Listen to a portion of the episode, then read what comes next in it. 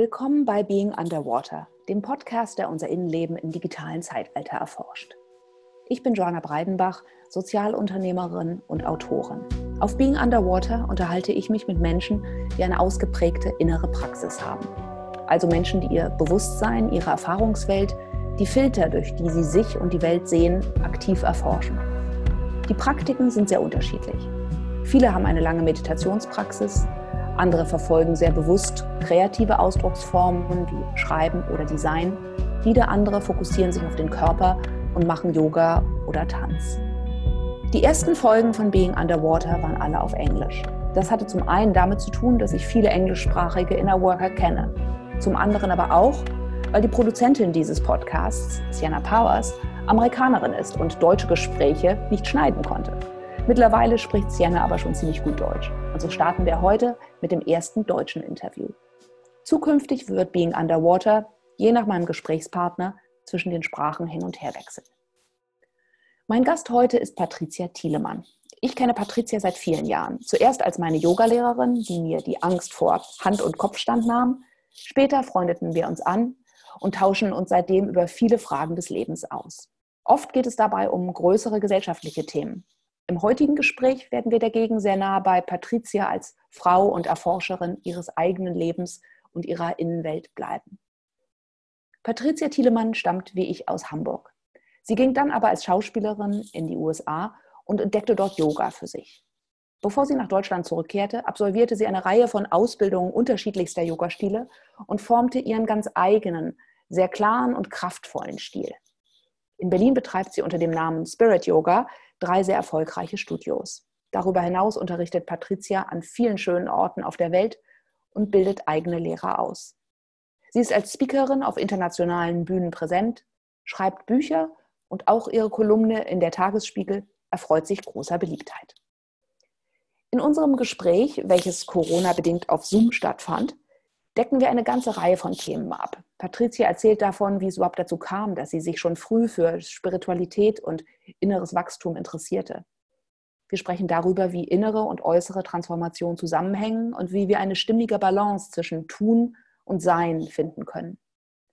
Welche mystischen und religiösen Konzepte sind für Patricias Leben bedeutsam? Und wie kommt es, dass sie sich in jüngster Zeit vermehrt dem Christentum zuwendet?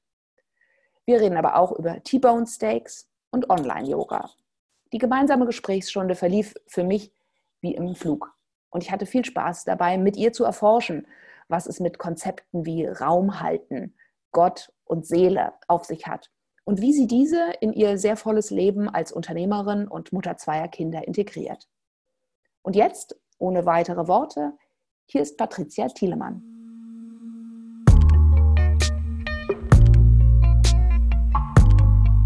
Hallo Patricia, schön dich zu sehen. Wie geht's dir gerade?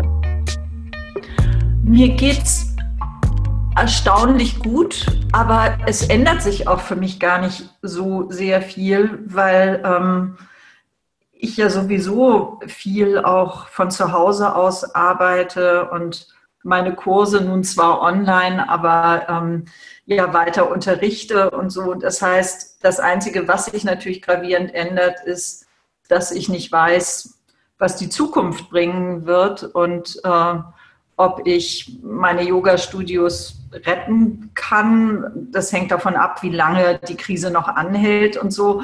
Ähm, aber ich glaube, Yoga wirkt, weil ich bin erstaunlich ruhig.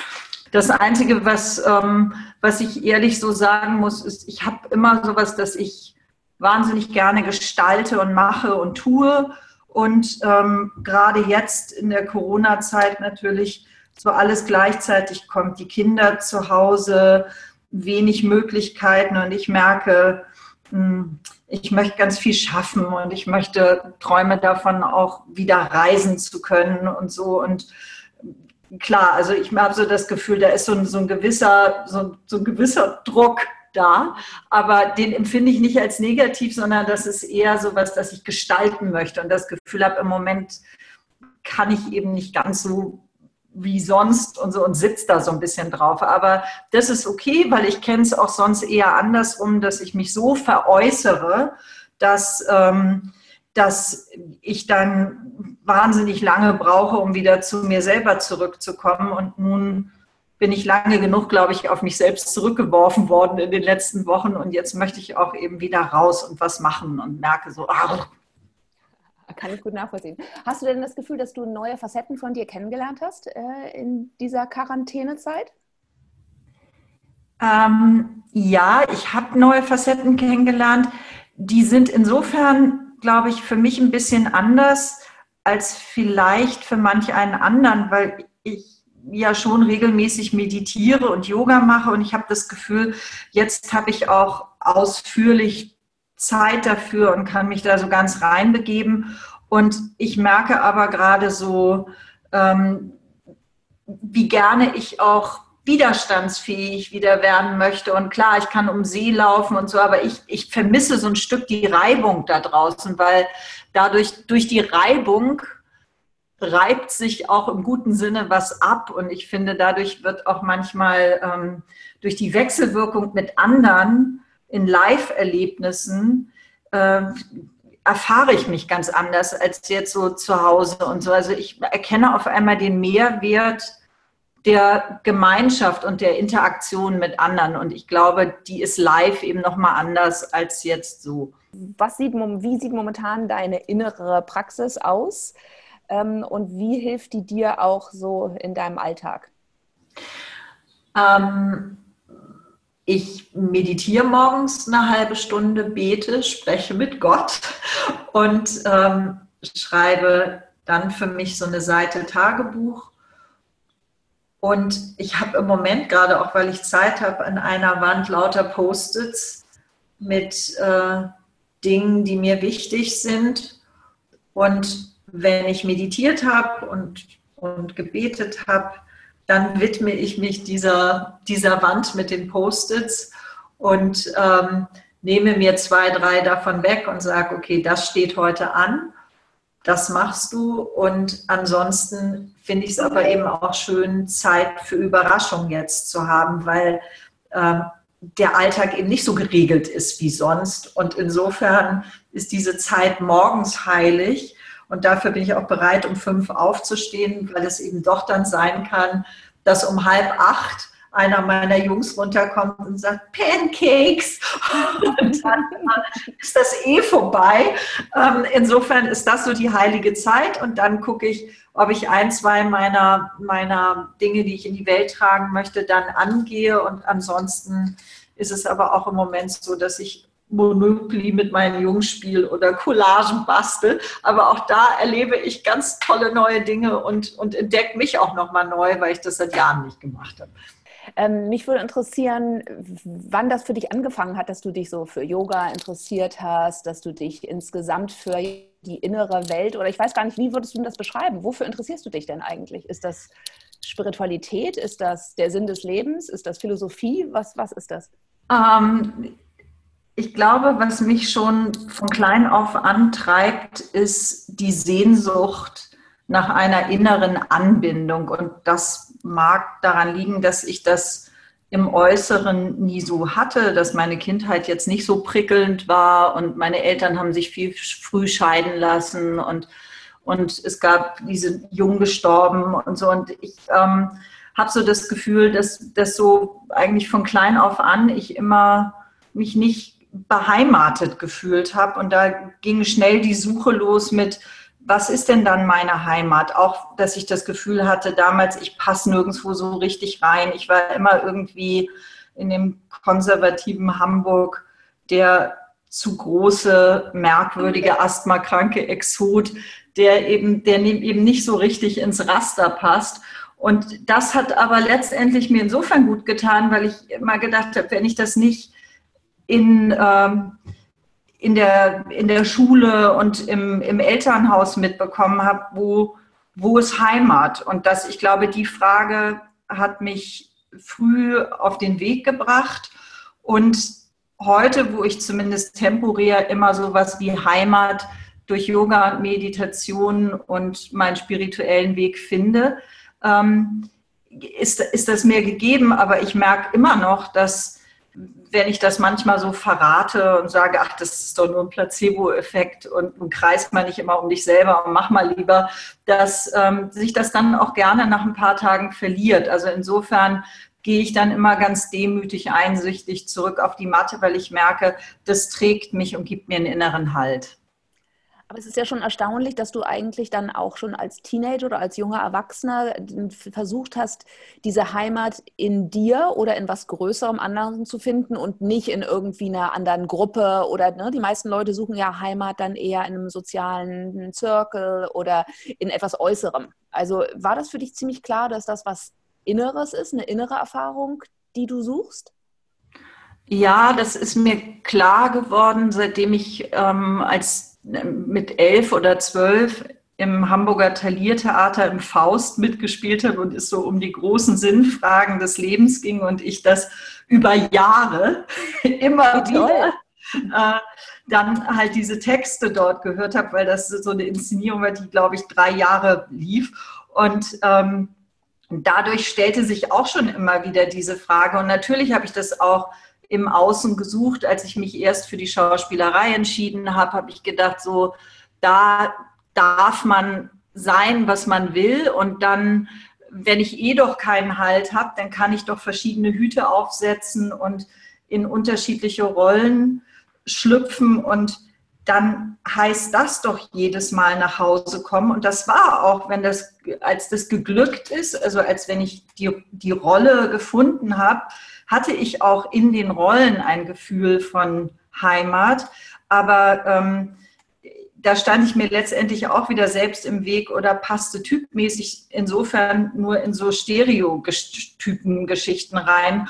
Und insofern habe ich da dann immer irgendwie ähm, die Frau mit der Peitsche gespielt in, in allen möglichen Varianten, die einmal R macht und ähm, die Männer rückwärts aufs Bett wirft und zubeißt. Und das ist irgendwie ja auch nicht was, was man ein Leben lang, lang machen muss. Das heißt, das, das hat mich, hat eher zu einer Entfremdung dann nochmal geführt und hat mich aber noch tiefer eigentlich hineingestoßen ins Yoga und in die Meditation, als ich länger in Amerika gelebt habe. Und insofern bin ich auch dafür dankbar, dass das so gekommen ist, weil alles, was ich versucht habe, am äußeren Halt in meinem Leben zu finden, ist häufig gescheitert.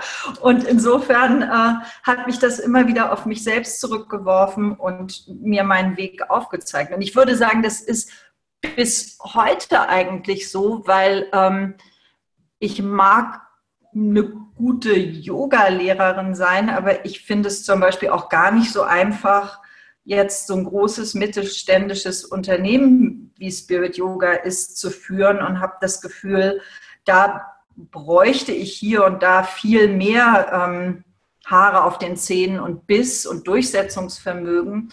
Und ähm, das habe ich nicht. Deswegen kann ich das eben auch nur so begrenzt gut.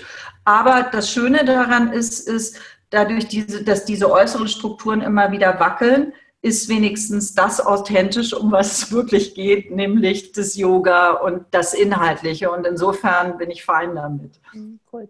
Ist denn Yoga so gleich das erste gewesen, was du, dem du begegnet bist, wo du drauf gesprungen bist? War das so Liebe auf den ersten Blick? Nee, ich habe früher das im Tanz gesucht, gerade so in so Modern Dance, Ausdruckstanz und so. Und das hat eine Weile gebraucht, bis ich wirklich vom Yoga überzeugt war, weil ich auch oft das Gefühl hatte, die Lehrer, die das vermitteln, die sind mir so zu verschlafen, zu verklärt und, und das war mir nicht lebendig genug, da war nicht genügend Energie drin. Und ähm, deswegen hat mich Yoga am Anfang nicht überzeugt, weil ich das Gefühl habe, da werde ich immer so, das ist so wie Valium nehmen, da wird man, da wird man immer beruhigt und jemand spricht mit so einer sonoren Stimme auf einen ein und das habe ich immer so abgeschüttelt früher und, hab, und dann irgendwann sind bin ich Anna Forrest in Amerika begegnet und die hatte eine ganz andere Energie als Yogalehrerin. Und das hat mich erst so richtig auf den Weg gebracht, dass ich gemerkt habe, okay, das kann man auch anders vermitteln. Ja, das kann ich gut nachvollziehen, weil ich finde schon, dass äh, in, sowohl bei Yoga, aber auch als so also in der ganzen Mindfulness-Bewegung gibt es ja wie so ein Normativ, wie man sein sollte. Ne? So äh, ja. entspannt und irgendwie loslassend. Und das ist eigentlich nicht wirklich so eine Akzeptanz von dem, was gerade ist. Ja, und ich, ich muss auch ganz offen zugeben, ich weiß so, für manch einen ist das dann auch ähm, wird immer so gesagt, es ist überschätzt, wenn man was im Leben will und Ziele hat und so. Und für mich war Yoga immer auch eine Art Bewältigungsstrategie, weil ich will schon was in diesem Leben. Ich möchte was schaffen. Ich möchte, ähm, ich möchte auch was für meine Kinder hinterlassen und schäme mich auch nicht dafür, das zu sagen. Und um das leisten zu können, mache ich auch Yoga, damit mir die Kräfte nicht schwinden. Und und das glaube ich, deswegen kann ich nicht auf so Lehrer, die, die einen so beruhigen wollen und sagen, das ist doch alles überschätzt und was willst du dir denn beweisen? Ich glaube,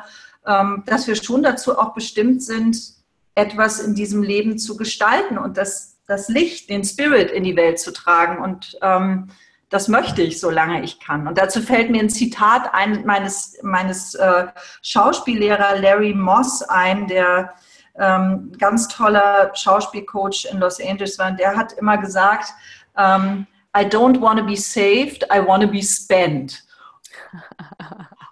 Und das, glaube ich, trifft für mich auch zu. Ich bin erfüllt, wenn ich mich ergießen kann, wenn ich, wenn ich meine Projekte machen kann, wenn ich, ich, ich erlebe mich durchs, auch durchs Schaffen, dass ich das Gefühl habe, gerade wahrscheinlich, weil ich gar nicht so genau weiß, wer ich bin und er, erkenne ich mich in meinen Taten und empfinde das als was Positives. Ja, ist sehr schön, finde ich, so diese Verbindung zwischen innen und außen. Ne? Ich glaube, das ist das, was mich auch total interessiert. Und ich habe was ähnliches äh, wie dein Schauspiellehrer. Wir sagen im Better Place Lab manchmal, wir wollen nicht ein Safe Space sein, sondern wir wollen ein Brave Space sein. Ja, also, cool, ja. Ne? und das ist auch, das geht darüber hinaus. Ne? Es ist dieses äh, Ausloten von Grenzen, es ist da sich mehr zeigen und alles das, was dann da drin ist. Ne? Und sich eben auch trauen, ja, und auch bereit sein, ins Unbekannte reinzutreten und dann natürlich auch Fehler machen zu müssen. Ja. Ja.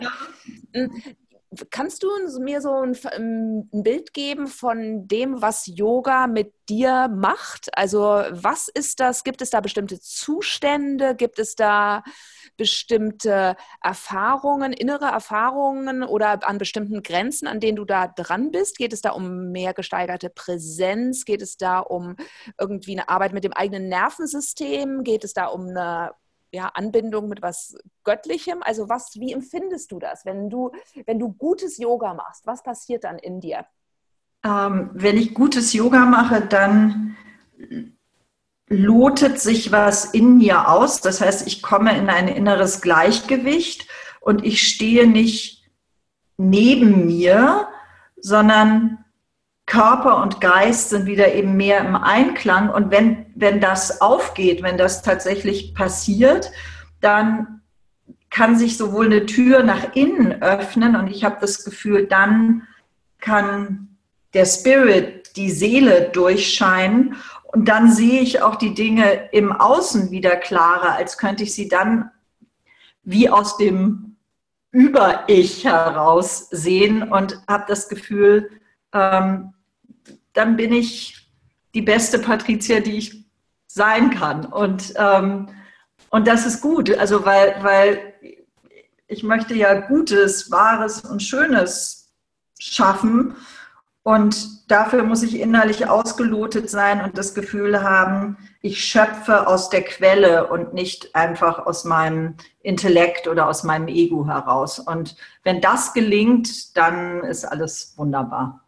Okay, also es ist wie so eine Kohärenz auf der einen Seite zwischen Innen, Außen, Körper, Geist herstellen, das höre ich daraus. Äh, ja. Und wenn du über Seele redest, was ist denn das? Hast du da eine Vorstellung davon? Ist das ein Seelenbegriff? Ich weiß nicht, gar nicht. Gibt es den im Yoga, einen Seelenbegriff oder ist das eher ein christlicher Begriff für dich? Oder was ist für ja, dich eine Seele? Den, den würde ich sagen, den habe ich aus dem, aus dem Christlichen mit reingebracht, weil man im, im Yoga ja eigentlich nicht so viel von der Seele spricht. Also ich glaube, nach meinem Verständnis, man kann ja Seele so deuten, dass es die Psyche, also unser Gemüt ist. Und was, was es aber ähm, für mich nicht ist. Und da gibt es im Yoga, nennen wir das Purusha, also den inneren Seher, der, ähm, der, ähm, der, klare Blick oder man kann auch eben sagen, das Über-Ich. Und ähm, es ist dieser Funken Göttlichen, den wir alle in uns tragen und der mit dem großen Ganzen verbunden ist und der aber meistens eben ähm, verdeckt ist durch all das Auf und Ab des weltlichen Lebens, ist gar kein Bezug zu, zu dem oft da, weil das so was Feines ist, was eben genährt werden will und was einen Raum braucht. Und ich glaube, bei allem ähm, Abarbeiten der Alltagsverpflichtung geht uns das manchmal verloren. Und wenn das aber wieder durchscheint, ähm, da, das ist für mich die Seele, dieser Funken Gottes, der, der sich von innen nach außen seinen Weg bahnen will. Und das ist aber immer was, was, also ich glaube, es wäre eine Illusion zu sagen, wir, wir können nur und immer aus dem heraus leben, sondern da wir nun mal, wie Graf Dürkheim sagt, ähm, sowohl irdischen und himmlischen Ursprungs sind, also mit diesem, mit dem Bild kann ich ganz viel anfangen, glaube ich, ist es auch völlig normal, dass so die Altersverpflichtungen das immer wieder benebeln und ähm, äh, ja, so, so, so, eine Schicht drüber legen und dass es immer wieder gilt, in die Stille zu gehen, das Nervensystem zu beruhigen, damit eben das Beseelte durchscheinen kann. Und so und insofern müssen wir sowohl das Weltliche nähern, wie eben auch das Himmlische oder Beseelte. Schön. Gelingt dir das in deinem Alltag? Ich meine, man könnte ja denken, du machst viel Yoga, du sagst, du meditierst. Äh, ist das etwas, dass du das Gefühl hast, du hast eine gut genug innere Praxis, um dieses, das, der, der Seele immer wieder die Chance zu geben, durchzuscheinen oder reinzu, reinzuscheinen? Ähm, ja, aber es gibt da durchaus auch Krisen, weil dadurch, dass ich eben auch ja nun mal Yoga-Lehrerin bin, ähm, passiert es mir leider manchmal, dass wenn ich mich auf die Matte begebe, dass ich nach sensationellen Erkenntnissen lechze oder dabei denke, ha, ist das jetzt ein gutes Sequencing, was du deinen Schülern weitergeben kannst. Und dann ist es natürlich keine Quelle, die nähert mehr, sondern dann laufe ich Gefahr, das wunderbare Tool Yoga zu instrumentalisieren, zu verdinglichen. Und deswegen ist es, glaube ich, für jemanden wie mich wichtig, auch nicht nur und immer das aus dem Yoga zu holen, sondern eben dann auch sagen, ich gehe um den See oder ähm, ich, ähm, ich begebe mich in, in, eine andere Tradition und äh, so wie ich eben jetzt so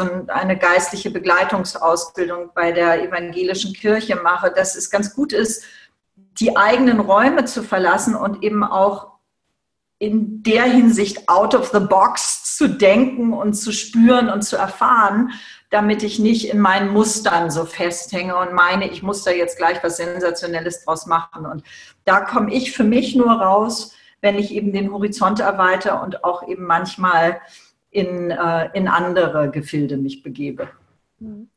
Also wenn ich dir so zuhöre und äh, auch wenn wir sonst sprechen, merke ich immer, dass du schon sehr bemüht bist, auch eine Sprache für diese innere Welt äh, oder für die Bewegung insgesamt in der Welt zu finden, die nicht esoterisch ist, die nicht irgendwie äh, abgehoben ist. Äh, und ist das für dich ein großes Anliegen? Ist das für dich ein Ringen? Wie benennst du Sachen äh, so, dass sie stimmig sind, dass sie nicht zu weißt du, in irgendeine Subkultur, zu irgendeiner Subkultur gehören, mit der du vielleicht nichts zu tun haben willst? Was ist, was ist dein Umgang mit Sprache?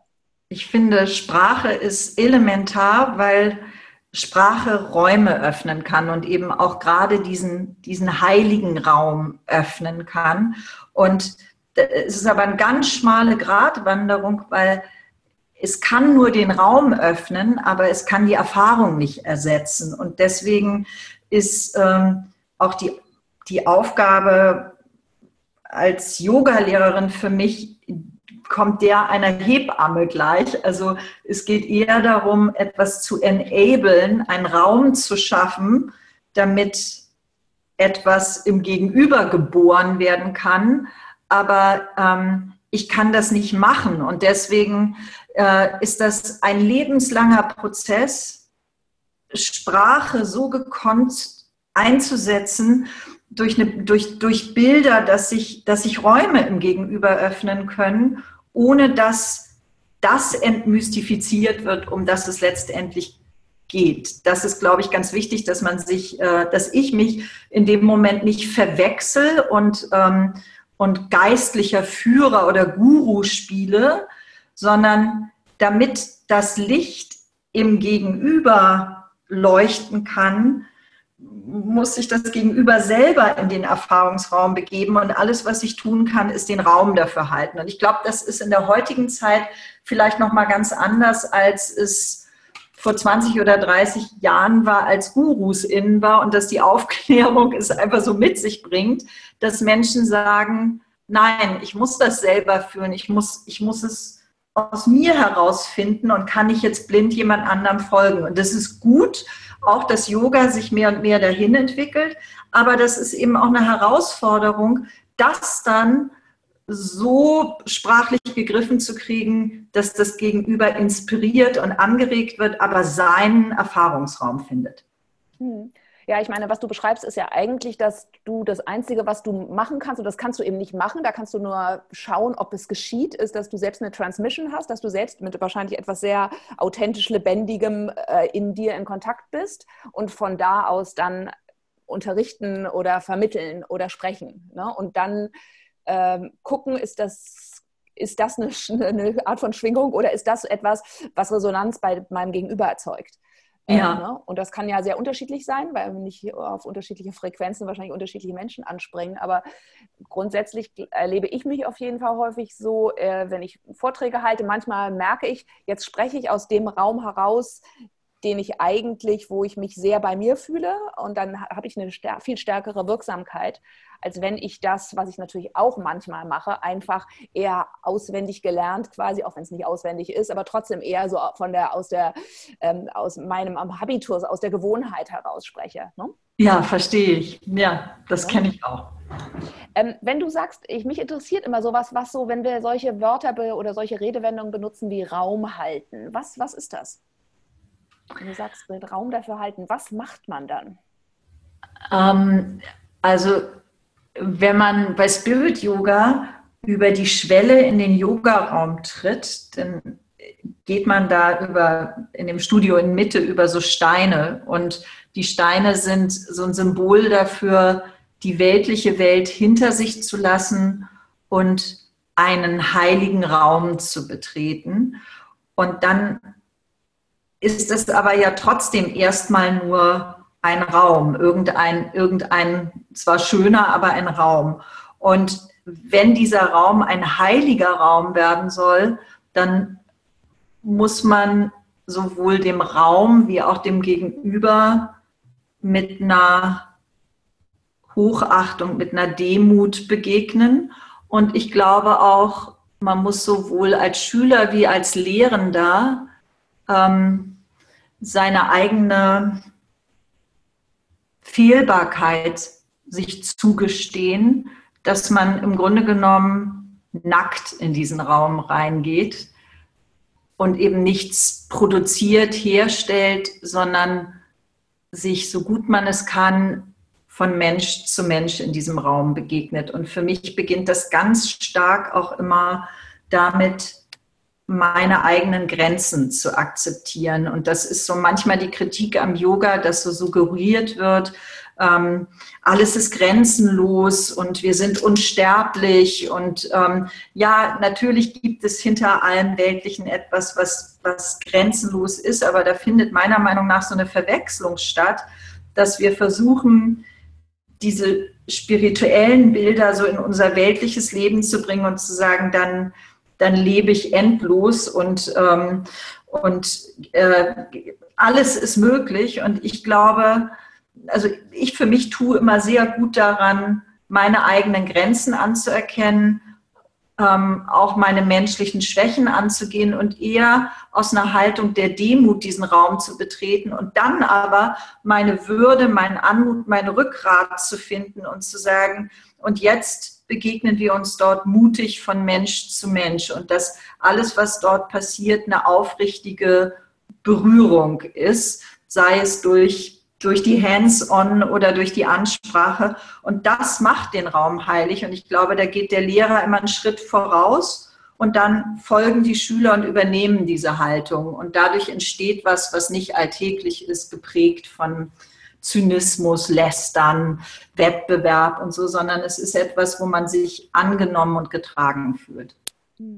Ja, also ich finde es sehr faszinierend, weil ich bin ja auch äh, äh, Schülerin im Spirit Yoga und ich kenne ja sehr viele verschiedene Yoga-Lehrer äh, und ähm, ich finde, es ist äh, schon ein Mysterium für mich, äh, wie es sein kann, dass man bei manchen Lehrern das Gefühl hat, dass sie den Raum eben halten können.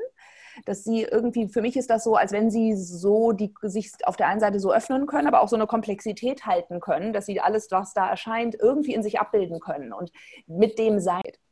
Ja, ich glaube, das ist auch eine, eine, das braucht einfach Erfahrung, weil das, was so die technischen Dinge anbelangt, die müssen eigentlich erstmal aus dem Weg sein. Und ich glaube, dafür braucht man schon mal die ersten fünf Jahre, um, um technisch das halbwegs gut so vom Rhythmus und von den Übungsansagen hinzukriegen. Und ich glaube, erst dann hat man sich so freigespielt, dass einem so die Dinge auffallen, wenn jemand unkonzentriert am Fuß poolt oder so, jemanden dann gegriffen zu kriegen, abgeholt zu kriegen. Und da ist, glaube ich, auch noch was drin, was vielleicht ähm, anders ist bei der Art und Weise, wie ich das mache.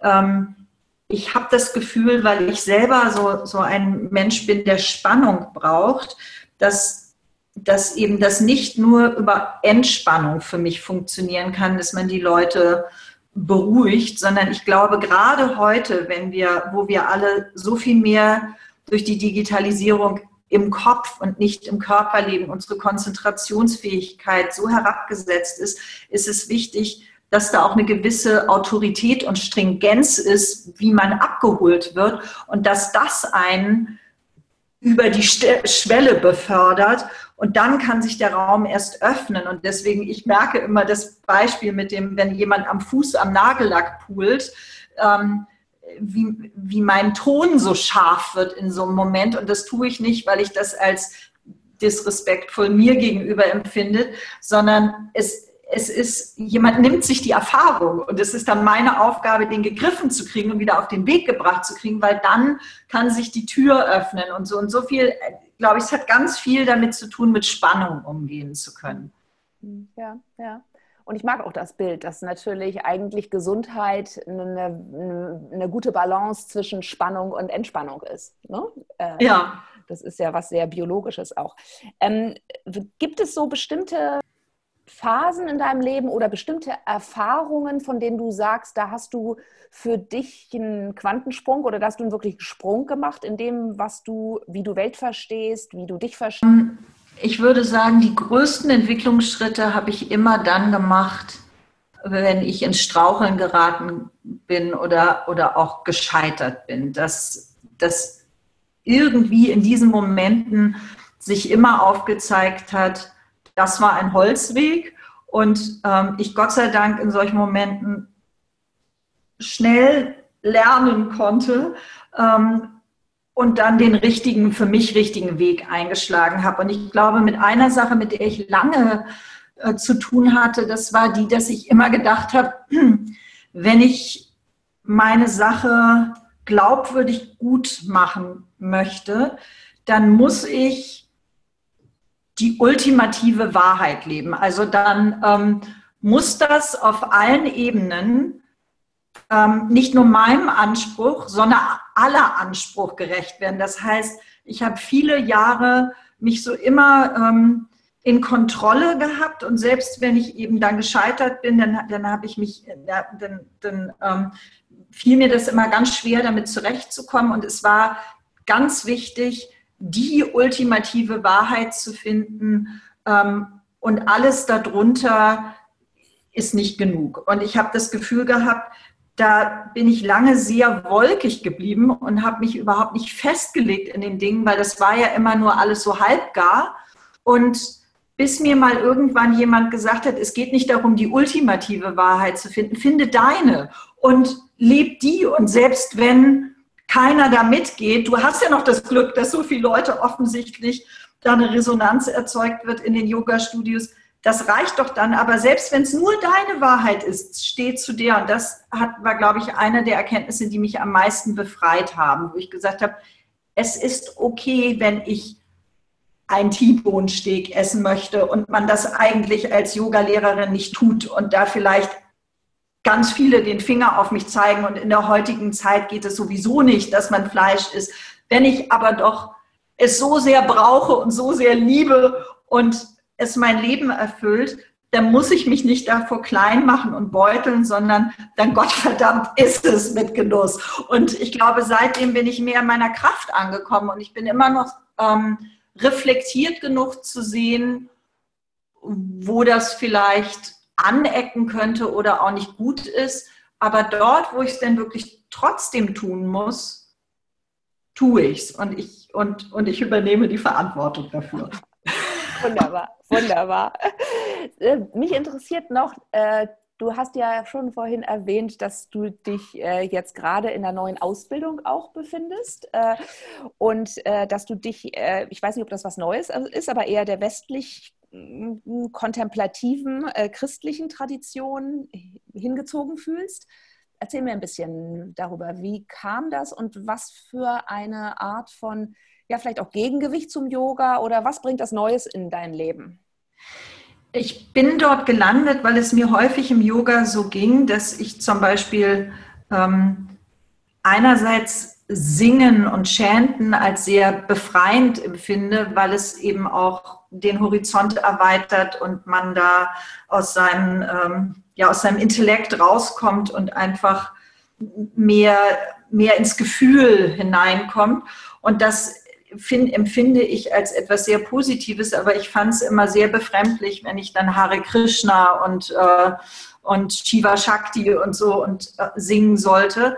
Da, da hatte ich immer irgendwie gewissen Widerstand, weil ich das Gefühl hatte, ich verstehe doch gar nicht, was ich da singe und ich will das jetzt nicht einfach so übernehmen und selbst wenn ich meinen Kopf ausschalte, ähm, passt das irgendwie nicht, weil ich assoziiere andere Bilder damit. Ich sehe dann Hare Krishnas in orangenen Gewändern und so. Und da ist irgendwas in mir, was sich sperrt. Und da habe ich gedacht, okay, wenn das nicht dein Zugang ist ähm, und, und dann setz dich doch mit deiner eigenen Kultur weiter auseinander und guck, ob es da vielleicht Parallelen gibt. Und außerdem könnte das helfen, Yoga noch authentischer, noch anschlussfähiger an unsere, zu unserer Gesellschaft werden zu lassen wenn du schaust, wenn du über den Tellerrand schaust und guckst, was gibt es denn in klassischen Religionen und dann natürlich erstmal in der, in der ich auch groß geworden bin. Und dann habe ich mich entschieden, so eine Weiterbildung zu machen in, in ähm, christlicher Kontemplation und ähm, Seelsorgebegleitung. Und das ist wirklich sehr spannend. Es ist jetzt nicht, dass ich das Yoga verlasse und meine, ich müsste jetzt auf einmal vielleicht auf meine alten Tage noch Pastorin werden. Es ist eher andersrum. Dadurch, dass ich den Horizont erweitert habe und mich mit meiner eigenen Kultur und der Kirche auseinandergesetzt habe und auch viel Gutes dort erfahren habe und erfahre, merke ich aber, dass ich all das mit in sublimierter Form ins Yoga hineintragen kann. Und auf einmal wird meine Handschrift im Yoga noch viel deutlicher. Und das habe ich zu Beginn gar nicht vermutet. Das habe ich gemacht, weil eben weil ich das Gefühl habe, die, die Formen stimmen oft im Yoga für mich nicht, wenn das so ans Hinduistische geknüpft ist. Und auf einmal merke ich, durch die Hintertür kann ich mich jetzt dem Yoga ganz anders zuwenden und sehe das, was eine universelle Gültigkeit hat. Und es gelingt tatsächlich noch ein Stück besser eine Anschlussfähigkeit für unsere Kultur zu schaffen. Und das war mir immer wichtig, dass das gelingt, weil dann ist es auch glaubhaft. Welche Aspekte sind es denn, die dich da persönlich berühren? Also ist das der Aspekt der, du hast Demut vorhin schon mal erwähnt, äh, ist es der Aspekt der Nächstenliebe, ist natürlich das Erste, was man wahrscheinlich beim Christentum denkt. Welche auch so vielleicht gefühlten Merkmale sind es, die dich ansprechen? Also das Erste, was mich beeindruckt hat, ist, dass eben gerade im Christentum, in der evangelischen Kirche auch davon ausgegangen wird, dass jeder das Licht in sich trägt und es nicht nur hohen Priestern vorbehalten ist, da vorne zu stehen und etwas vorzutragen, sondern dass alle Menschen, die das Bedürfnis haben, Spiritualität zu leben, sich Gott zuzuwenden, ähm, ihnen nicht nur ein Ohr geschenkt wird, sondern dass sie auch sich ausdrücken, ausdrücken dürfen und dass alle Menschen vor Gott gleich sind. Und das habe ich dort ganz stark erfahren, dass eben es, es keine Hierarchien gibt, ähm, sondern alle sind willkommen und auch willkommen in ihrer Brüchigkeit und, ähm, und Fehlbarkeit und so. Und ich, ich habe mich dort angenommen gefühlt und, und das auf eine ganz ähm, ja, unverkrampfte Art. Ich habe das Gefühl, im Yoga und manchmal so in so spirituellen, freigeistigeren ähm, Zirkeln wird das oft dann so bedeutungsschwanger verpackt, dieses sich angenommen fühlen. Und dort hatte ich das Gefühl, das sind ganz ähm, herzliche und normale Menschen ohne jeglichen Dünkel oder, oder Anspruch, ein besonders spiritueller Mensch sein zu müssen, sondern die machen das einfach. Und, und diese Bescheidenheit, dass es gar nicht darum ging, etwas zu sein, sondern, sondern das zu leben, das zu machen, was, was im Christentum ähm, eine Rolle spielt, das hat mich sehr beeindruckt. Oder ich habe, also ein Beispiel habe ich auch, dass ich mich mit einer Pastorin unterhalten habe, die ein bisschen älter ist als ich, so Ende 50 und die ähm, und die habe ich irgendwie bei einem Waldspaziergang gefragt, was sie denn noch für Träume hat. Und, ähm, und ich dachte, da kommt jetzt was ganz Spirituelles. Und stattdessen hat sie gesagt, ach, ich war noch nie in Amerika und ich möchte schon noch mal, solange ich es noch kann und mich fit fühle, möchte ich mal so eine richtig lange Amerika-Reise machen und nicht nur die Nationalparks, sondern auch Hollywood und Las Vegas. Und ich möchte das alles gesehen haben und ähm, und ich möchte noch Zeit mit meiner Familie schöne verbringen und und möchte, dass, dass meine Gemeinde sich aufgehoben fühlt und so. Und ich fand diese, ähm, die Träume, die fand ich so, so menschlich und, und nachvollziehbar. Und das gefällt mir, weil letztendlich, glaube ich, ähm, ja, gibt es eben auch so einen spirituellen Dünkel. Und am Ende, glaube ich, müssen wir, oder ging es mir so, ich musste erstmal lernen, wieder zu leben und, und das auch anzunehmen, was ich an Bedürfnissen, an Sehnsüchten habe und so, die vielleicht ganz normaler menschlicher Natur sind und mir die zugestehen. Und das, äh, das ist dort gegeben. Und ich glaube, wenn man da abgeholt wird, dann kann sich auch die Tür nach innen weiter öffnen. Sonst, sonst ist man immer im, im Zwiespalt, im, im inneren Kampf mit den eigenen Bedürfnissen und den hohen Idealen. Hm. Du benutzt das Wort Gott so einfach relativ unbeschwert. Äh, und als jemand wie ich, der vor, bis vor kurzem das einfach also immer leicht zusammengezuckt ist, äh, wenn ich das gehört habe, weil es ein Wort ist, mit dem ich so wenig, mit dem ich auf jeden Fall so eine sehr, äh, weißt du, die, die Version Gott, weiß nicht, nicht 3.0 verbinde, äh, ja, ähm, die, die ja doch meistens noch auch noch in der Kirche gelehrt wird. Äh, ja. Und deswegen, wie ist das für dich? Hast du das immer schon? Hast du vor 20 Jahren auch äh, mit einem Gottesbegriff, bist du damit umgegangen? Ist das was eine neuere Entwicklung? Ähm, Mm, das hat sich über die Jahre, ich glaube, durchs Yoga entwickelt. Natürlich passt, also in meinen Kursen versuche ich immer auch noch mit hinten ranzustellen und wer damit nichts anfangen kann, wir können es auch das Größere nennen oder das Nicht-Duale, das Non-Duale. Und ähm, ich glaube, dass erstmal diesen Begriff in den Mund zu nehmen, Gott, und auch ähm, mich mit dem, was habe ich denn eigentlich für ein Gottesbild, ähm, hat mir geholfen, auch zu erkennen, was habe ich denn eigentlich für ein Selbstbild? Ist, ist Gott für mich etwas ja, Verschrobenes? Also so die, diese, die, die, weil man es mit Kirche verbindet und sagt, das ist irgendwie gutgläubig, hinterweltlich und man stellt sich zynisch drüber oder ist Gott etwas, ähm, ein strafender Gott, der einen klein macht oder was ist Gott für uns? Und, ähm, und wenn ich Gott anerkenne und auch und mich auch traue, Gott auszusprechen, den Namen Gottes, dann äh, leuchtet in mir wieder mehr was. Und es ist, ich, ähm, ich gestehe mir das zu, es Gott zu nennen, weil damit lebt es auch in mir. Und wenn ich Gott als etwas sehe, was, was das Heilende, das Schöne in die Welt tragen will, dann ist das eine große Inspirationsquelle. Denn und auch ein Korrektiv, immer zu, so aus mir selbst herauszustehen, was, was trägt, wo, wo bin ich jetzt Ausdruck dessen und, und lebe meine Berufung und wo, ähm, wo falle ich vielleicht aus dem Rahmen und wo gilt es dann immer wieder auszujustieren, um zurück auf den Weg zu kommen. Also insofern hilft mir das für mein eigenes Selbstbild und ich glaube auch, wenn man sich das zugesteht, und den Namen ausspricht und, und man muss ihn ja nicht christlich deuten, dann kann das Licht auch in einem scheinen.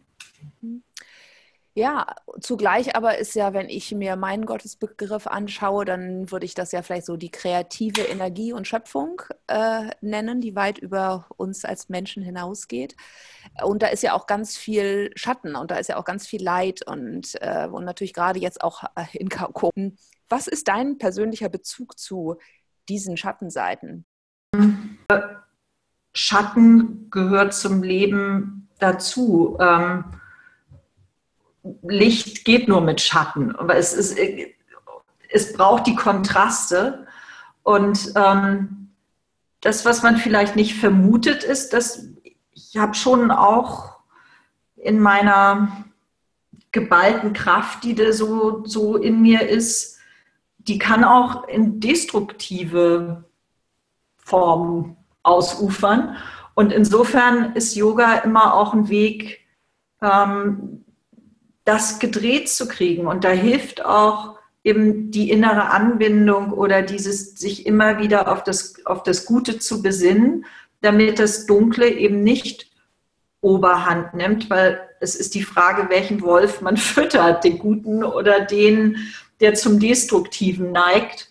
Und wenn, wenn ich den Guten nicht nähere, dann äh, würde der genauso, der, der würde verwahrlosen. Aber ich bin mir der Schattenseiten und eben auch dem dunklen Wolf in mir voll und ganz bewusst und der braucht auch mal seine Freiräume, aber es ist dann gut, immer wieder auf die Spur zu kommen. Was ist deine Beziehung zu Technologie? Wie würdest du die bezeichnen? Und siehst du da so einen, einen Trend? Also, weil auf der einen Seite kann man ja sagen, Yoga ist ja in den letzten 20 Jahren äh, extremst angestiegen. Ne? Ich weiß nicht, wie viele zigtausende Yogalehrer es alleine in Berlin gibt, wie populär das geworden ist. Äh, da ist ja was, was ganz stark in diese Richtung geht. Auf der anderen Seite erleben wir natürlich auch eine ganz starke Digitalisierung und eine Dematerialisierung. Also hängt das für dich zusammen äh, und wie, was, was siehst du als den Einfluss von digitalen Medien auf die Welt, die dich interessiert? Also vor Corona ähm, hätte ich geantwortet, dass, äh, dass dieses, ähm, die Live-Erlebnisse gerade in Zeiten der zunehmenden Digitalisierung immer wichtiger werden, weil die Menschen den Gegenpol brauchen. Das glaube ich auch immer noch, dass dieses Gemeinschaftsgefühl und über die Sinne Dinge erfahren ähm, ganz wichtig ist als, als Ausgleich für die digitale Welt, in der wir zunehmend eben immer mehr leben. Und jetzt ist es aber so, dass ja nun durch Corona ich selber zum ersten Mal fast täglich Online-Klassen anbiete und ähm, mich eigentlich immer so ein bisschen früher dagegen gewehrt hatte, weil mir das zu werbig ist und weil es eben nicht in Interaktion ist und weil ich das Gefühl habe, man ist schon so viel doch ähm, gezwungen, in der digitalen Welt zu leben und, und vernetzt zu sein, dann bitte doch nicht noch mit Yoga auch noch das nutzen, sondern da wenigstens mit Menschen zusammenkommen und das zu einem Live-Erlebnis machen.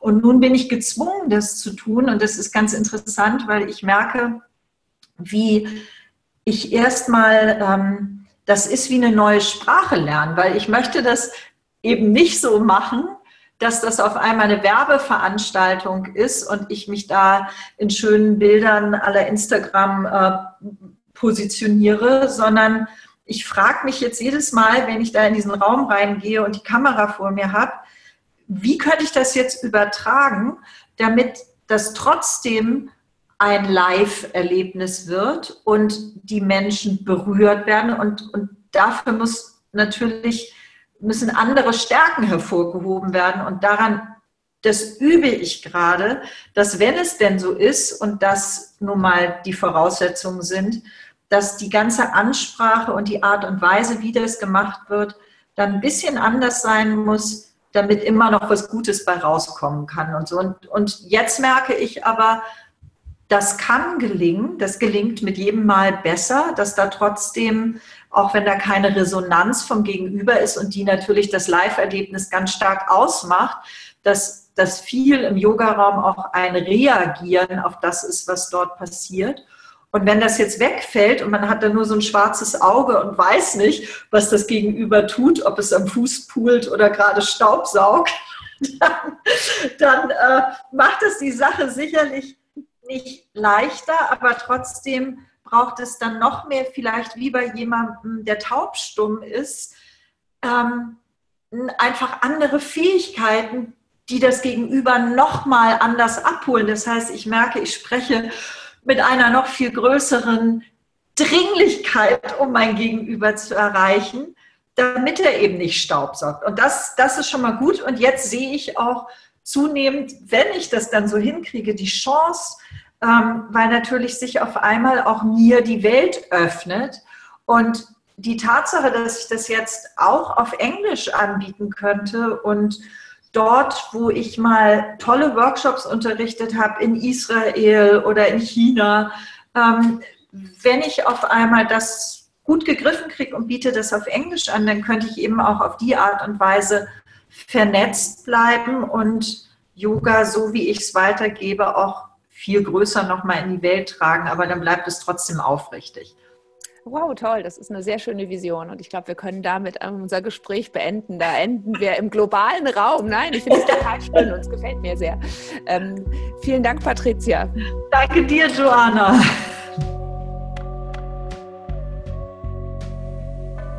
Being Underwater is created in collaboration between myself, Sienna Powers, and Joanna Breidenbach. The main theme was written and produced by Angus Sewell McCann, and the secondary theme by Vincent Augustus. If you like this episode, it would be amazing if you could rate and review it on iTunes, or wherever you get your podcasts. You can also follow us on Instagram at Being Underwater to find out more about our guests and stay up to date.